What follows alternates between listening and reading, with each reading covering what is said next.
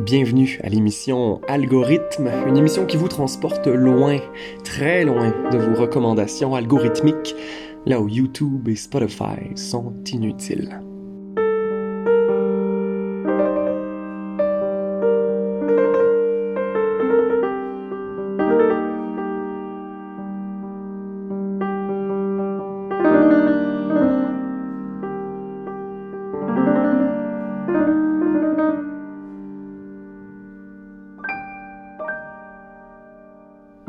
Ce soir, cap sur l'Arménie. Mon nom est Simon-Pierre Poulain je serai votre guide alors qu'on se hisse sur ces hauts sommets du Caucase. L'Arménie, tout petit pays. Est-ce que c'est en Europe? Est-ce que c'est en Asie? C'est pas clair. C'est quelque part entre l'Iran, la Russie, la Turquie. C'est ça. Mi-Asie, mi-Europe. Et c'est un peu ce qui caractérise aussi la musique arménienne de son chant folklorique jusqu'à sa scène R&B. On va l'entendre ce soir. C'est un croisement unique entre l'Occident et l'Orient. Je trouve ça fascinant. Et c'est ce que je vous propose ce soir. Un voyage, un plongeon dans cette tradition musicale millénaire à travers sa scène jazz. Premier arrêt, un pianiste que j'aime beaucoup, Tigran Amasayan. Ce que vous allez entendre, piano solo, c'est inspiré des chants qu'on chantait à l'église orthodoxe arménienne, qu'on chante toujours, mais des, chants médiévaux. Donc on s'inspire vraiment de la super vieille musique, mais qui mélange avec énormément de sensibilité ces, ces hymnes de, cette spiritualité ancienne, orientale, avec des sensibilités, une sonorité très moderne, très jazz. Voici Tigran Amasayan et sa chanson Mother, Where Are You?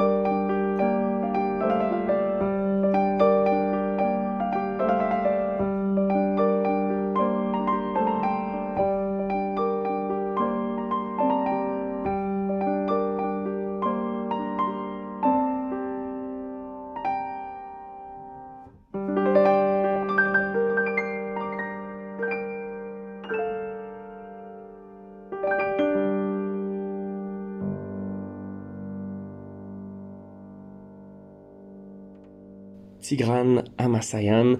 Une proposition musicale résolument moderne, on est dans quelque chose de très très jazz, et qui pourtant reste fidèle au code de la musique arménienne.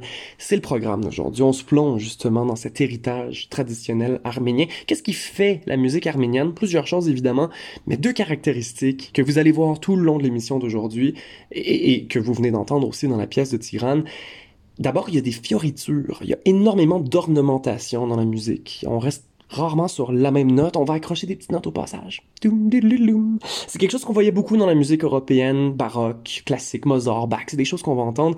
Dans la musique occidentale, ça s'est perdu. Ça sonne, ça sonne médiéval un peu. à la période romantique, on laisse ça de côté, on passe à d'autres choses. En Arménie, c'est resté. Je trouve ça intéressant. L'autre chose aussi, c'est que la musique arménienne euh, se fonde beaucoup sur le chromatisme pour ceux qui jouent pas de musique, quand on joue de la musique, on, on, se fie sur une gamme. On part avec un, éventail, un, portefeuille de notes qu'on peut utiliser. Généralement, c'est des notes d'une gamme majeure. Ou mineure. En Arménie, on joue beaucoup avec la gamme chromatique. C'est une gamme où toutes les notes sont collées ensemble.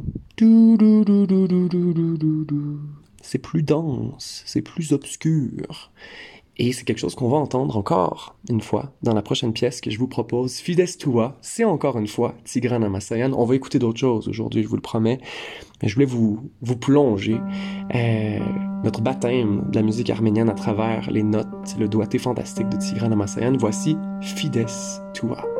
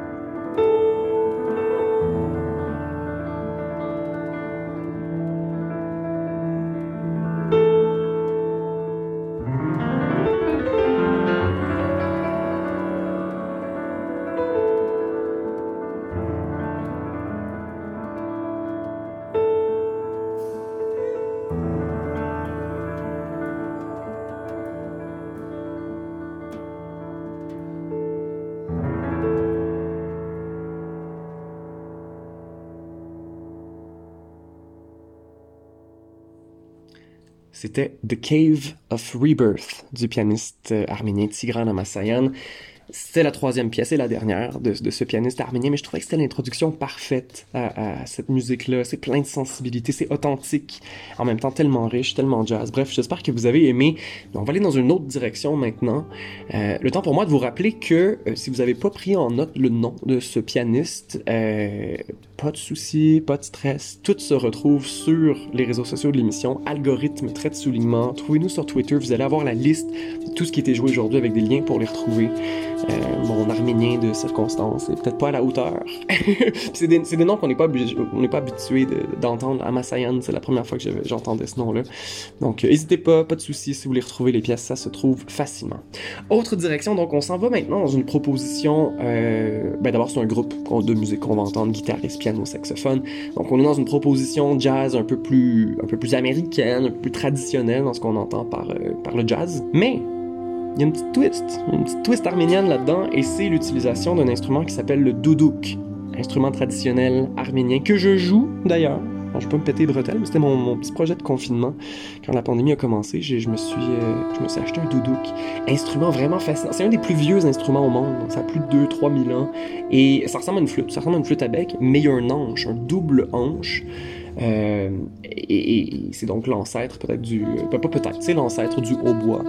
Euh, instrument avant qui sonne c'est riche, c'est grave en fait, ça sonne très grave. Vous allez l'entendre justement dans cette pièce euh, par le soliste de Duduk, son nom c'est Jivan Gasparian. Voici Yerevan Jazz Night.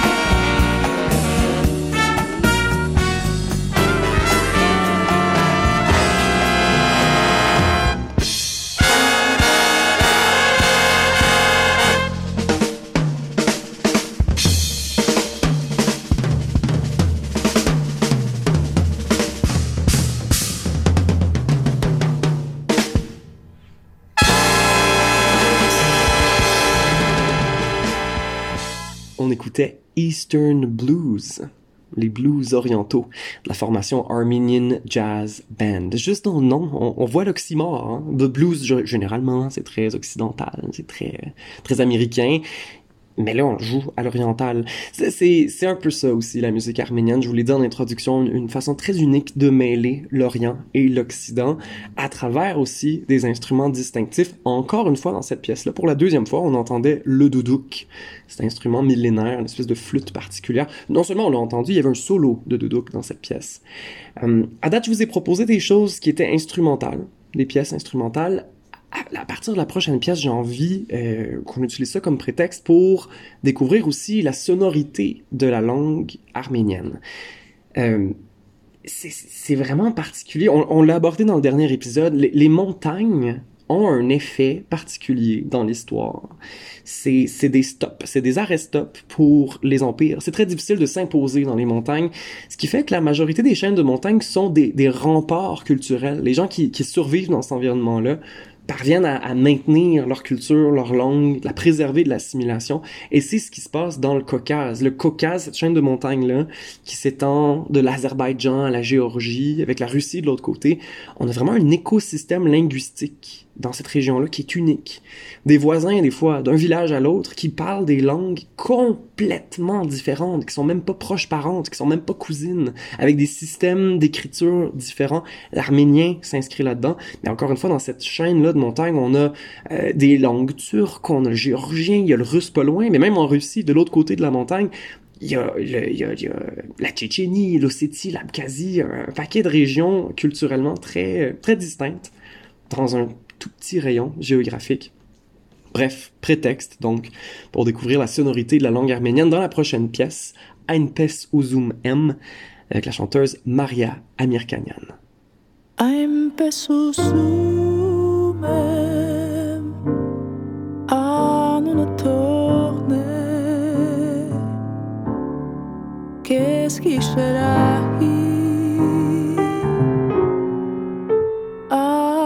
վազի վրա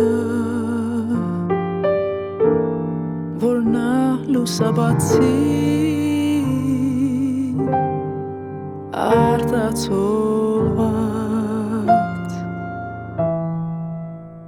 լինի ծողերում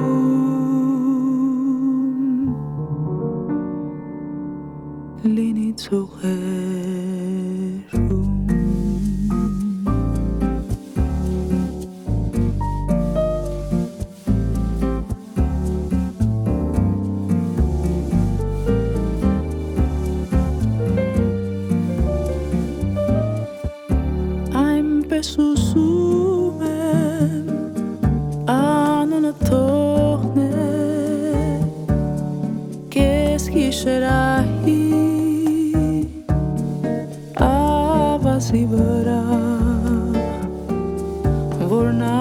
საბაცი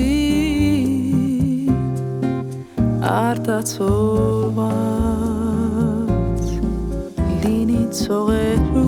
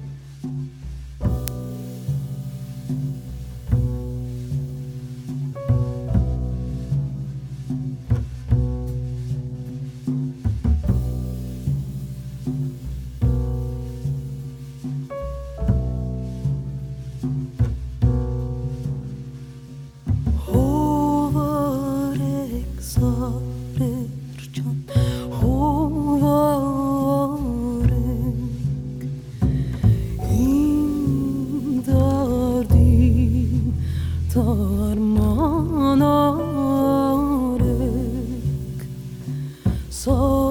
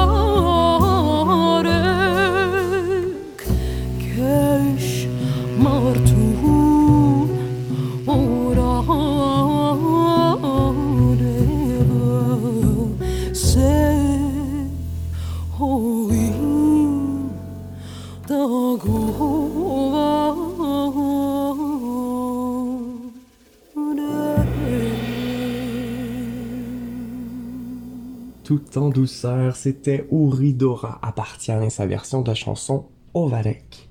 Ovarek. Ovarek, ça veut dire euh, fait pleuvoir, fait vanter, amène du vent. C'est un paysan qui s'adresse à une montagne qui lui dit Ovarek, j'ai besoin de vent. Fait cure mon agonie, fais vanter. Oh nuage, nuage, amène un petit peu de froid. J'en ai besoin. Je veux qu'il pleuve, faisant un océan. Un jour meilleur pour un homme mâle qui veut simplement être mis en terre. C'est ma traduction libre. Ovarek. Je vous en parle beaucoup Ovarek parce qu'on va la réentendre avec une autre, toute autre version. On va terminer l'émission avec deux autres versions de la chanson Ovarek. Pourquoi? Pourquoi Ovarek? Parce que c'est un standard de la musique arménienne. C'est une pièce euh, que tous les Arméniens connaissent. C'est- vraiment, c'est la base. C'est la base. Pourquoi? Ben, c'est une chanson traditionnelle, d'abord. Elle a été chantée depuis des centaines d'années, mais elle a été assez, réappropriée. Vous l'entendez, hein, quand je vous traduisais les paroles, on a vraiment, euh, c'est une complainte. C'est quelqu'un de manifestement très triste qui se tourne vers les montagnes, un peu comme ça, l'espoir.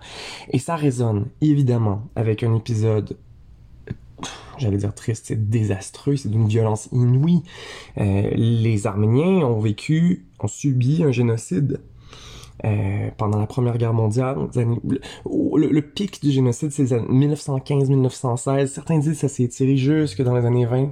Euh, on estime qu'il y a eu plus d'1,5 million de morts.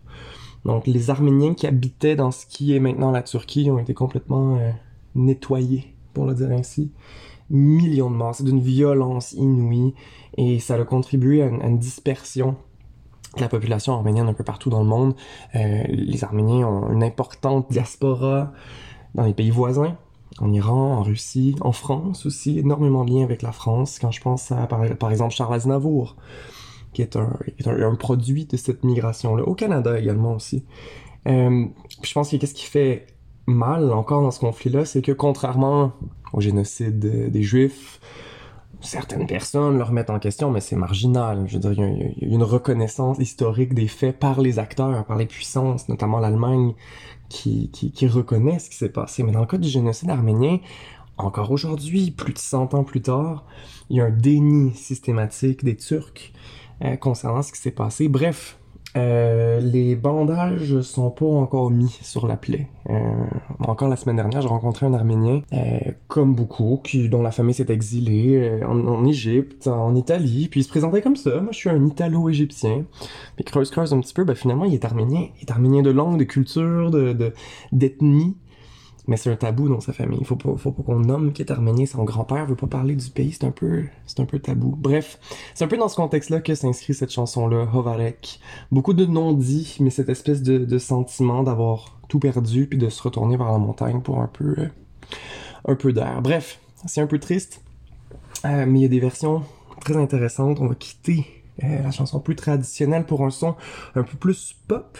Puis on va se laisser finalement avec euh, une version un peu plus R&B de Ovarek, encore une fois. La toute dernière chanson qu'on entend est, est interprétée par Siroucho, celle qui représentait l'Arménie à l'Eurovision en 2008. Vous allez réentendre le doudouk, on va se laisser sur du doudouk, mais dans un montage un peu plus euh, électro. Vous allez voir, c'est intéressant. Mais à l'instant, on s'en va voir un autre produit de cette euh, diaspora arménienne bien vivante. Son nom d'artiste, c'est Ladaniva, qui est installé en France. Euh, avec son copain. Donc à Lille, ils ont fondé, euh, ils ont fondé un, rôle, un, un groupe qui, euh, qui roule, oui, sur un paquet de terrains musicaux différents, à l'image du 4x4 russe dont, le, dont ils ont choisi le nom en fait pour leur groupe, la, la Daniva. Ce que j'aime vraiment de sa musique, vous allez voir, c'est un peu dansant, c'est un peu, il y a un mélange de plein d'affaires, tu sais, de, de la guitare classique, du doudou, des luttes. Elle a une belle, belle, belle voix. On sait pas trop on est où, au Moyen-Orient, au Balkan. Elle chante en russe parfois. Euh, c'est des paysans, c'est intéressant. Je vous invite à écouter plus que ce que je, le seul petit extrait que je vais vous mettre, Ovarek de la Daniva. 호